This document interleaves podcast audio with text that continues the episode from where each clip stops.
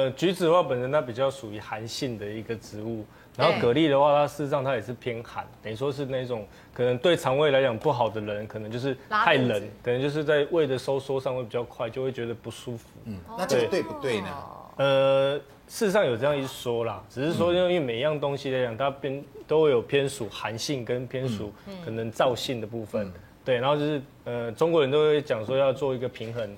对，那问题是如果说太极端的话，可能就会产生不适。好，所以我们第一个要解的就是毛蟹跟柿子究竟两个是不是相克的？其实我们呃，我们讲字啊，对，它有写毒字，所以大家看到都好好害怕。其实我们中医的毒不是说什么七孔流血啊、毒发身亡那种毒，而是说你身体有一些不好的状况，只要是像拉肚子这种哈，肚子痛是吗？对，或是起风疹块、皮肤过敏这些，其他通通都算毒。所以我们这个农民历里面，大家去看呢、啊，它其实呃，大家可以归纳几个原因啦，为什么会有这么多什么有毒啊、有毒的问题哈？其实一个是它食物它本身的一个保存的问题，好像里面刚刚有讲说有蜈蚣啊，还有里面还有那个什么手工配饭，手工的那个排泄物配饭，其实是以前的时代保存不好。就你饭没有，就是没有冰箱啊，你就放在柜子里，有可能那个一些对壁虎那一类的排泄物跑进去，那吃了一定当然会肚子不舒服。那另外一个部分的话，就是食物它本身就比较会刺激一些过敏反应，像刚刚主持人讲说皮肤过敏啊，或是刚刚像那个怡里讲的鸭子，鸭子其实它真的也不是有毒，它是因为我们中医讲发物。就是这些像鸭子啊，或是那个海鲜啊、螃蟹啊、虾子，其实也很多哈。它就是发物会让你的皮肤出现一些问题，所以大家觉得哦是毒的一个问题。然后另外一个是跟食物的属性有关，就是刚刚那个呃王王厨师讲的，他就说就是寒性啊、热性这些一些混合造成的。螃蟹其实嗯。不先姑且不论它的胆固醇的问题哈，哦、因为它有高有软嘛。但是如果你是吃它的肉哈，肉肉的部分的话，其实它是属于呃一个低脂，然后蛋白质丰富的一个一个，你说算是一个动物性的食材了哈。嗯、那它的一个，我想它是属于，如果你真的要体重控制减重的话，它是脂肪很低，但是你要避开所谓的高那个所谓高啊那个那个胆固醇的部分，嗯嗯嗯、而且它一一支哈一支的那个胆固醇大概就破表了。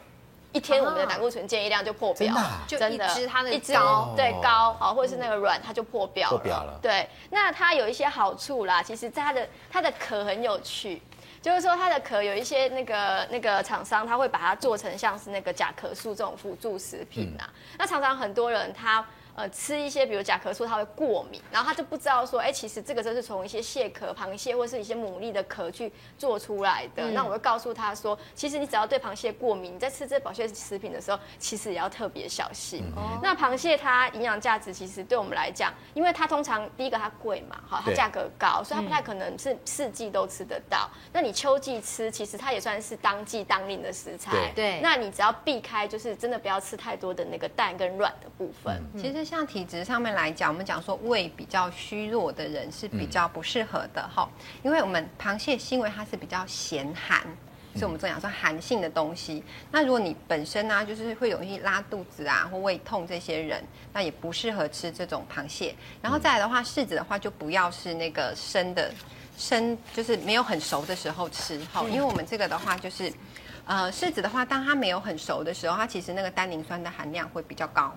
哦，它其实也会去刺激到胃部，然后再加上我们的那个那个螃蟹里面的那个蛋白质，它其实会胃的刺激比较大。嗯，好，那我们一般来讲，吼说螃蟹是适合哪一些人吃呢？就是我们讲说，螃蟹它虽然是咸寒，可是它有活血的一个功效，哈，所以像一些跌打损伤的一些筋骨外伤，然后再来的话，就是像我们讲说，呃，如果女性有一些月经比较，因为它我们在那个古书上面有记载，它有活血嘛。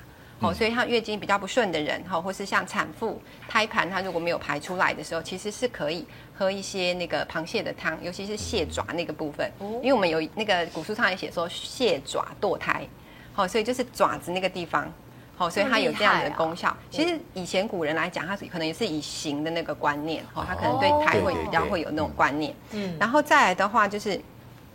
呃，有些淤血、肿痛啊，这些比较适合。那不适合的话，就是刚刚讲说有些感冒啊，肠胃比较寒呐、啊，吼、嗯，或是有一些那种我们讲说一些疾病，就是皮肤痒啊，这些你比较过敏的人就不适合，哈、嗯。然后再来的话，刚刚有讲说，因为蟹爪还有堕胎的功效，所以如果你是怀孕的妇女，哦、就稍微，这是古书上真的有记载的啦。哦、但是现在不不见得说这个一定是对的。但是既然古书上有这种记载，我们会建议说，那可能就尽量要避免这样子。可是医师请教你一下啊，通常他们都会配那个姜汁，不是吗？嗯、那是不是就可以去除所谓你肠胃比较寒凉的人，他其实就可以吃啊？因为姜可以温嘛，是不是？对，其实我们的老祖宗他是很聪明的，就是我们在食物的食材上面的搭配，它都是有精心的挑选过的。好、嗯，所以我们在冬呃秋天的时候吃螃蟹，会用那个姜，好，它去呃搭配一些白醋啊这些。对。那古书上记载，像姜啊搭配白醋，它有解毒。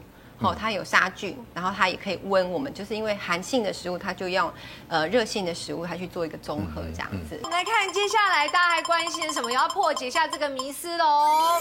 哎，豆腐花还有蜜，这豆腐花应该就是我们现在常吃的豆花，啊。这个蜂蜜也大家常用啊，那有毒哎。哎哎，有绿豆可以破解它，解就是绿豆。对啊，其实我们讲说蜂蜜跟豆花这两个哈，其实呃为什么会在农民历上面会写说它会有这种情况哈？应该是从它的性味来解释，因为我们知道说那个豆花在制作的时候，它必须要加上石膏，让它成固体。那这个石膏的东西在中医来讲，它是解热，就像退，嗯、像很中药很多退烧药，退烧药是加石膏的，哦，是它解热用的。那这个就是比较凉的东西。那蜂蜜在中药的这个观念来讲，它也是比较凉的，然后它是有润肠的一个功效。嗯，所以这两个凉的加在一起，如果你肠胃本身就是弱的人、不好的人，其实吃的话，比较会容易有一些肚子不舒服或是拉肚子的情况。但这个也不是说中毒啦，那是看个人的体质。但是蜂蜜是有一个状况的人是不适合吃，是真的会中毒。嗯，呃，不是，是小朋友，小朋友，小朋友一岁以下的婴儿，其实因为他们的肠胃消化，它是对蜂蜜这个消化吸收并不是很足够。嗯嗯、那它如果里面有那个肉毒杆菌的芽孢芽孢子在里面，它没有办法杀掉，就比较容易有中毒的情况。这样。好，哎，生鱼跟牛奶，牛奶哦，生鱼，这生鱼生鱼是生鱼片吧？因为其实牛奶呀、啊，这个东西就是刚刚主持人讲的，其实这两个东西呀、啊，它其实对某些人来讲。因为我们讲乳糖不耐症的人，他本来就会拉肚子嘛。嗯、那生鱼有些人吃了，确实他就不消化会拉肚子。那它两个加起来，其实并不会因为这样而产生中毒的一个情形。哦、所以这个其实也是一个误传、啊，也是一个误传。嗯、那至于绿豆，绿豆在中医来讲，它对于很多的毒都可以解。所以大家会发现那个农民历好多都是绿豆。都是用绿豆。对，所以它是这样，就是呃一些我们讲说不舒服的一些症状，嗯、因为绿豆它是清热解毒利水嘛，嗯、等于说赶快把你这些那个不好的一些毒素代谢掉，所以会用绿绿豆。我的理论跟刚刚讲法是完全一样的，跟刚刚的那个蟹跟柿子的意思是一样，就是说，呃，如果说你的肠胃道非常的强壮，吃这些东西是基本上是没有毒性，这个我同意。但是问题是有很多人吃下去真的会拉肚子，我跟你保证，牛奶一般在外面吃很少是热的，一般都是冷，因为为什么？因为你牛奶必须保鲜，对呀，保鲜一定一定是冷的，再加上生鱼片，我跟你讲哦，肠胃不好的，我给你保证拉。尤其台湾人哦，台湾人一般对乳糖不耐的比例是很高。是，你只要放牛奶，我就不太喜欢吃了。我也是一样，我不太喜欢吃这个，所以我一般喝冰牛奶一定拉肚子。哦，一定。但是你如果把它加温到六七十度，那个不会拉，因为我健康同学会的保健室电子报讲过，就是因为世界研究过，就是你只要加热高一点，少量是基本不会拉。那生鱼片呢，我可以老实讲，你今天处理不好的话呢，也是一定拉，一定拉这个。生的东西，生冷的东西，对于肠胃不好的人，确实是一个杀伤力非常的大。没错。如果说这时候你再加上喝冰牛奶，那不得了。牛肉，这是韭菜吧？韭菜。它不是会跟韭，常常跟韭黄炒在一起啊。韭菜跟这个牛肉啊，都是属于非常热跟补的食物。对。然后我们这个进补的时候啊，都是使用这个牛肉来进补啊。嗯。那所以它本身也有易发的特性，也比较属于发物。所以因此，你两个加在一起啊，我们就称之为热进补哦，这是热进补。所以如果说呢，你这个呃本身的体质是比较燥热的话，你再进行这样的吃法的话，就会容易便秘、失眠啊，这样子。对对对对，它会有这种情况。所以我们常常吃韭黄炒牛肉也会便秘、失眠啊。韭黄就比较比较不会，比较不会，比较不会，因为韭菜跟韭黄它的那个性属性有点略微有点差。起阳草嘛，嗯，对，有点差。所以因此就是说呢，主要是看这个体质，是因为像刚刚我们也讲到，像像那个不论是螃蟹加柿子，或者是牛奶加生鱼片，我也是谈到体质。嗯，那但是呢，这个现在喉咙燥热的人呢还蛮多的。嗯，你比如说像我，肠胃是虚寒。可是我喉咙是燥热，所以我如果吃太燥热的东西，我喉咙就痛，真的哦，喉咙就会痛。对，所以现在都要吃温的，吃温性的，中性的比较好。站在营养学上面来讲的话，因为牛肉它是红肉。那红肉吃多，大家都知道，就是会引起一些，比如说慢性病、高血压这些问题。那韭菜对我们来讲是很好的食材，因为它是含有一些，比如说像蒜素啊，帮助血管健康的。所以其实，呃，如果像我们在一道菜里面，我会建，我们会建议半荤素的打法。半荤素就是说肉加菜的打法，嗯，它是会比较健康。所以你觉得这样搭是？我觉得这样搭是很合理的，对，因为它是有有肉有菜的部分。那当然，如果说你考虑到中医的体质问题的话，你当然还是要再考虑体质。但是如果是以我们营养学的角度来看，它是营养的，而且比较不会吃的太多的肉，那帮助红肉里面的一些胆固醇啊那些问题把它排除掉。那你觉得为什么古人要认为解毒的是人乳和使汁呢？呃，人乳来讲吼，应该是说它在那个性味来讲啊，它其实是比较偏稍微有凉一点点的。真的哦。对，所以它其实我们讲说，刚刚讲说像绿豆啊这一类，它都是去解这个性味的这个部分。那使之呢，它其实就是那种豆，它其实也豆，就是我们讲说豆类去做一个发酵的一个，它其实跟就是我们讲说绿豆，它其实是差不多的一个功效这样子。生吃没有成熟的番茄会中毒吗？路边的番茄不要不要乱采。这样子。所以如果你看到那种已经是红透透的，当然是 OK 啊。可是如果是绿的，你你误以为它是欧吉亚，就把它拔下来，那就错。因为它如果没有熟的话，是真的会有一个东西叫做龙茄龙葵碱。那这个东西吃了之后呢，你当然不会马上就死掉。但如果你长期生吃的话呢，这个龙葵碱在你身体就会累积，就会增加你的危险性。所以你明明你想说没关系嘛，反正绿的番茄吃了它还是会有茄红素，没有错。但是呢，你可能是一直在摄取这个龙葵碱，那你吃了后就开始觉得，哎，嘴巴怎么苦苦的，然后开始觉得，哎。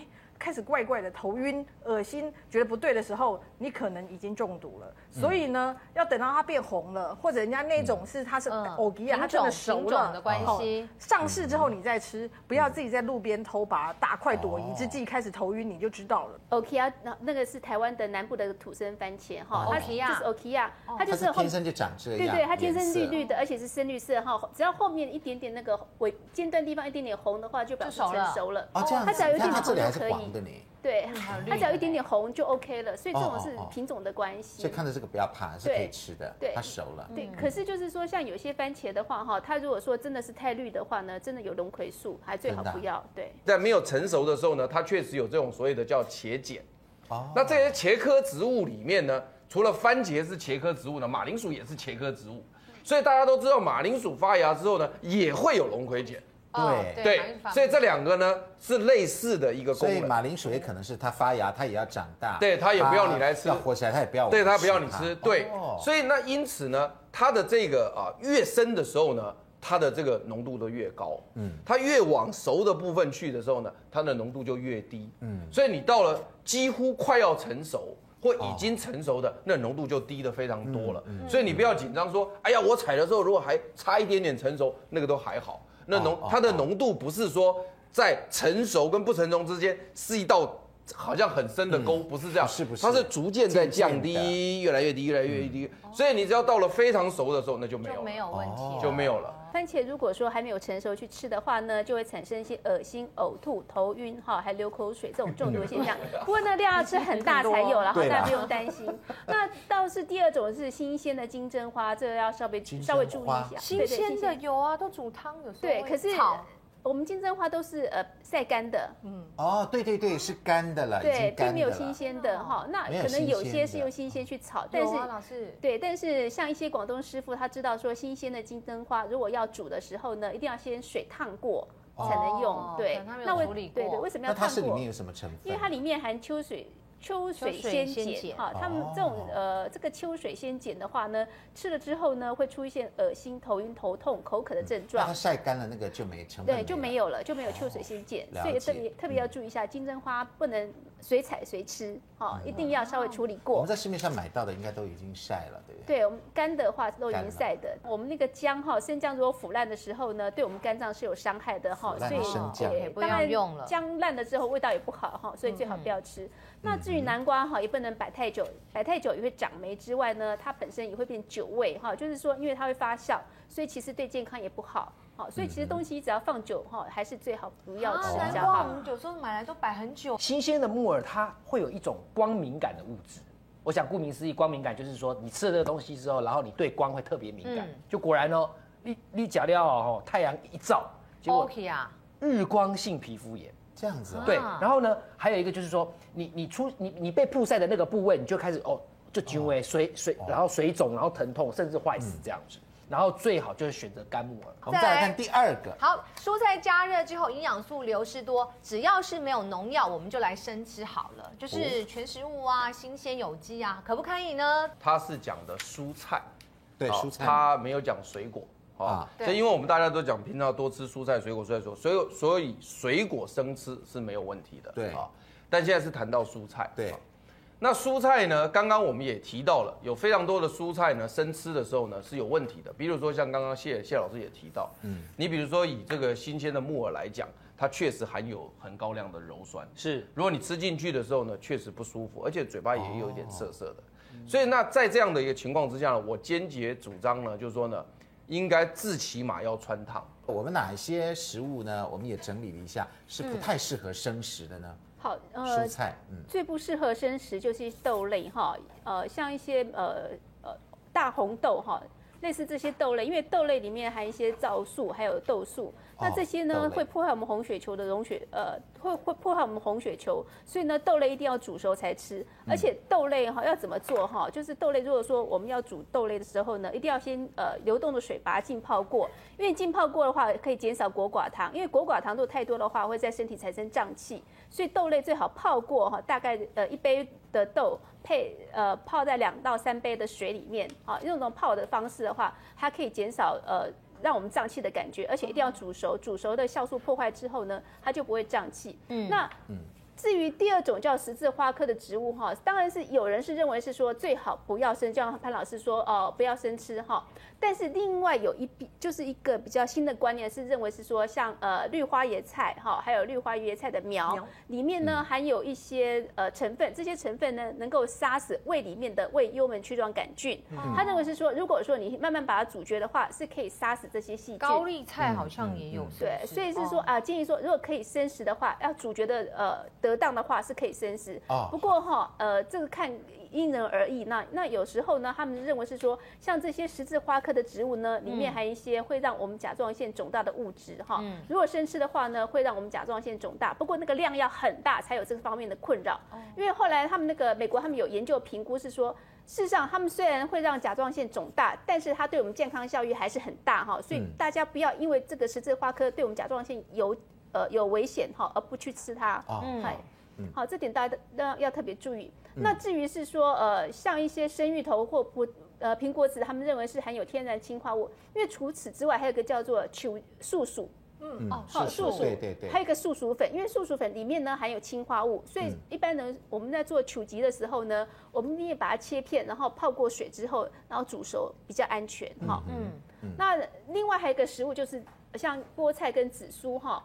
那菠菜是目前是呃，在在目前研究是蔬菜当中哈，一定要把它穿烫过再吃。哦。为什么呢？因为菠菜里面含很多的草酸，他们发觉这草酸如果跟钙结合之后呢，会让我们的吸收变差哈。嗯。所以菠菜一定要穿烫过。那呃，除了菠菜之外呢，像一些秋葵啦哈，还有韭菜里面都含很多的草酸。哦，秋葵。最好能够穿烫哦，然后再炒会比较安全一点。